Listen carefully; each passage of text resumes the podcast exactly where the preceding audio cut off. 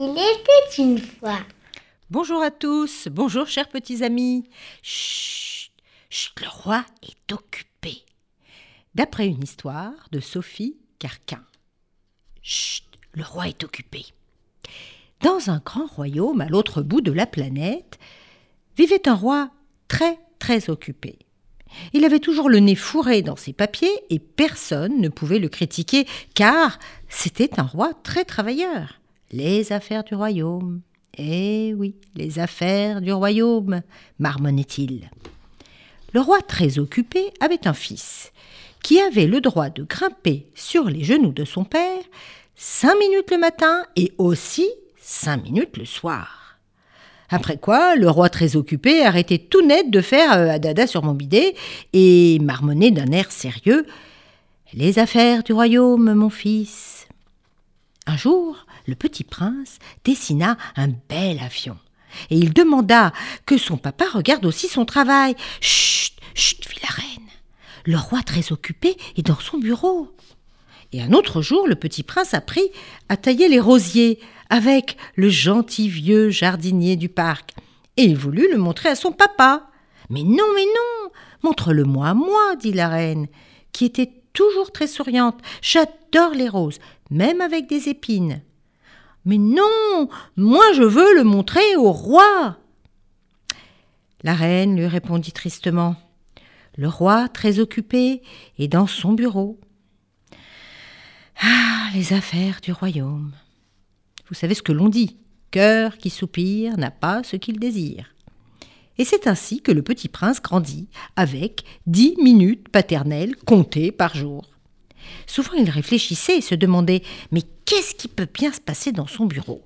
Il imaginait son papa avec un énorme tas de cahiers devant lui, en train d'écrire des additions à huit chiffres, des multiplications énormes. Il imaginait aussi le téléphone sonner. Allô, Moscou, ici, Pékin, 3 millions, 3 millions, ok, oui, j'achète. C'était si impressionnant quand il y pensait, il n'osait pas dépasser les dix minutes par jour. Le petit prince avait de très bons résultats à l'école, mais par moments il était très insolent. Et le maître n'était pas content. Il avertit le roi, qui envoya alors une lettre euh, à son fils. Cher prince, votre insolence sera gravement punie, et si vous n'obéissez pas illico à votre maître, vous verrez. On ne peut pas s'occuper des affaires d'un royaume si l'on ne sait pas obéir aux lois. Amitié, meilleur sentiment, le roi, votre père. Le petit prince jugea que cette lettre était jolie. Il la lisait souvent, car en fait elle signifiait que le roi, très occupé, avait quand même consacré cinq bonnes minutes à la rédiger. Mais bizarrement, il resta toujours aussi insolent à l'école. Un autre jour, le petit prince décida de s'approcher du bureau avec un méga pistolet laser ultra bruyant et se posta derrière la porte et fit bing bing zing schlaf un bruit énorme. Derrière la porte, c'était l'affolement général. Que se passe-t-il? Une attaque aérienne, les terroristes, vite Alerte rouge, alerte rouge Et quand ils enfoncèrent la porte, ils trouvèrent un petit garçon avec un pistolet. Voilà le terroriste hurla le roi, très occupé. Attrapez-le Il faut le neutraliser Mais pas du tout Je suis votre fils de six ans dit le petit prince. Je viens voir ce que vous faites. Et ce que je vous dis, moi, c'est de la plus haute importance. Un grand silence. Moi, je veux faire un flipper avec vous. Le roi, qui était très occupé, réalisa qu'il avait confondu le petit prince avec un terroriste très grave. Alors il se leva et dit à ses ministres La réunion est levée. Une affaire de toute urgence m'appelle auprès de mon fils. Allez, veuillez m'excuser. Et il partit faire un flipper avec son fils. Quand il eut vingt ans, son fils euh, accompagnait son père, le vieux roi tout blanchi, qui lui était parti dans une maison de repos et ce fut au petit prince de devenir le roi très occupé junior.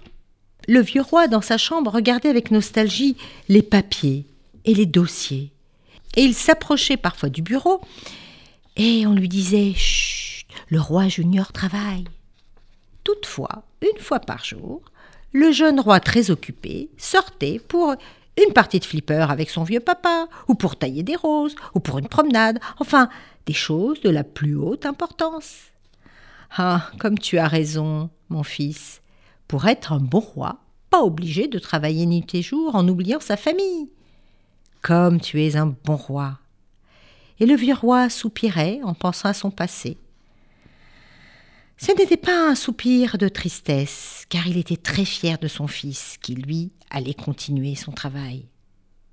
Et tous les deux souriaient en silence en regardant le soleil se coucher sur le royaume, car ils partageaient les jolis moments de la vie, les moments de la plus haute importance. Au revoir à tous.